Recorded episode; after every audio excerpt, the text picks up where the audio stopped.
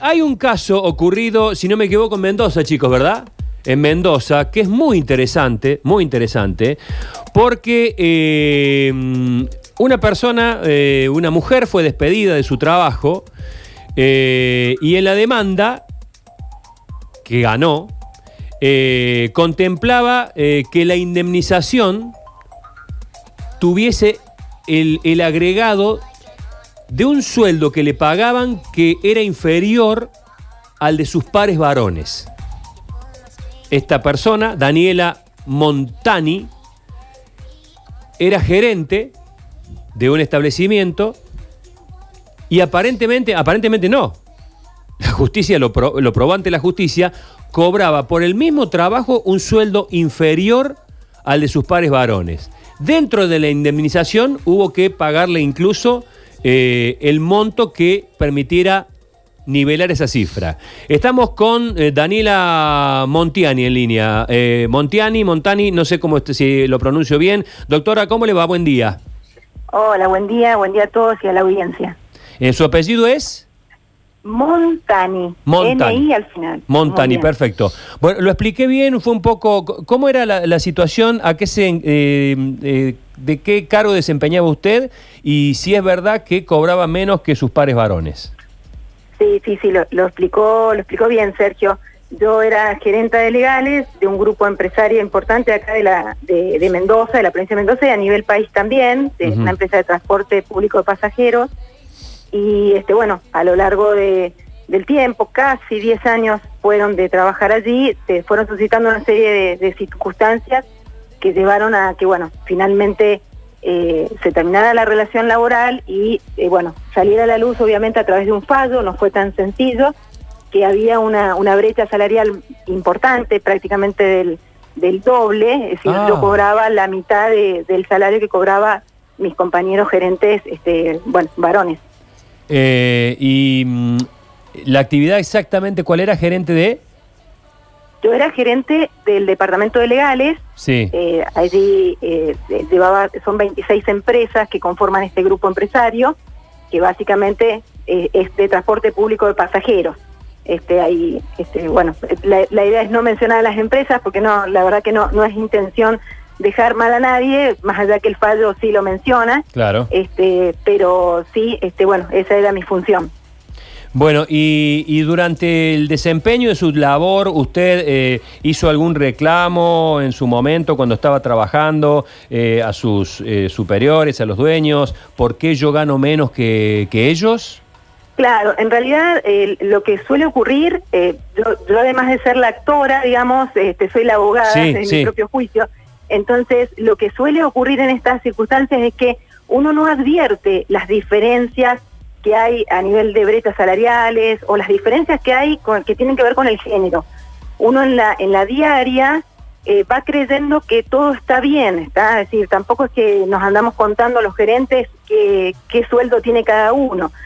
Pero lo que sí había ocurrido era que en mi bono de sueldo no figuraba que era gerente, figuraba una categoría inferior, obviamente para pagar menos, eh, o sea, que figurara menos salario, que se pagaran menos cargas patronales. Entonces, cuando yo, ya había pasado mucho tiempo, empecé a solicitar que por favor necesitaba que se reflejara la realidad de mi, de mi cargo en el bono de sueldo, eh, y con ello significaba un montón de cosas. Por ejemplo, que también se me otorgara la obra social que se le daba a los gerentes y una serie de- de derechos, digamos, que generaba ese cargo.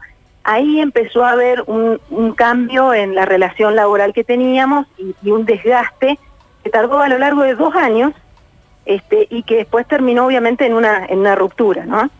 Eh, pero realmente es muy fuerte lo que está contando, doctora, porque no, le encuentro razón. Má- má- más por el hecho de a esta mujer le paguemos... la- No la entiendo. Es incomprensible. Yo tampoco. Yo tampoco. ¿Qué, qué fundamentos Eh, dieron que, o, o- o reconocieron y...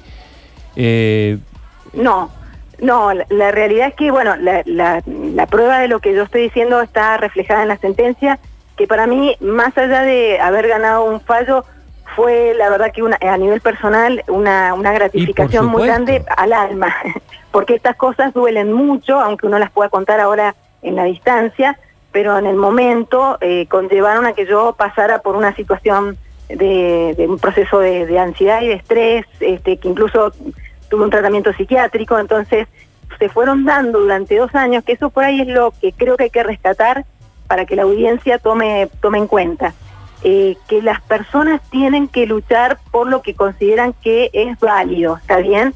En, en, de buena forma, eh, porque a veces uno acepta condiciones que nos denigran o que nos eh, hacen sentir eh, vulnerables o que no vamos a poder después lograr este, otros objetivos y en realidad hay que plantarse y saber de que a la larga este, lo que no está bien no está bien y hay que dejarlo salir a la luz tal vez yo durante dos años aguanté situaciones que no habría que haber aguantado y eso hasta repercutió en mi salud. Entonces, a eso quería conllevar de que no, la, la, la audiencia tiene que saber que no hay que soportar este, cosas que no corresponden. Yo no lo puedo creer. No digo, yo no lo puedo creer. Eh, eh, eh, déjeme ser irrespetuoso. El trabajo suyo era más fácil que los otros. Necesito una razón para, para, entrar en las cabezas de estos, de estos dueños. Era más fácil, era más liviano, trabajaba menos horas, eh, le daban un, un, menú especial, no sé, no sé. No, no, no, no, no, no, o sea, yo no lo advierto, decir, yo no puedo, yo no puedo decir eh, sería sería mal de mi parte decir que yo era mejor o era peor. Es sí, sí, sí, sí. Supongamos el peor de los escenarios, por un segundo, Sergio, que yo era peor que mis otros compañeros gerentes, ¿está bien? Sí. Pensemos por un segundo que es así. La realidad es que entonces lo que la empresa debería haber hecho es haberme echado, ¿está bien? Y haberme pagado lo que correspondía que me pagaran porque yo no servía para el puesto. Pero que eso, eso entre, entre varones, entre hombres, eso, eso hubiera sido la, la situación lógica. Hay tres, cuatro gerentes. Porque, a, ver, a ver, si un empleado no claro. funciona en un puesto, claro. eh, estamos hablando que estuve prácticamente 10 años, ¿está? Entonces, si un empleado no funciona en un puesto, ¿qué ocurre? En cualquier puesto. El de gerente, el, el, el, el de maestranza, el que fuese.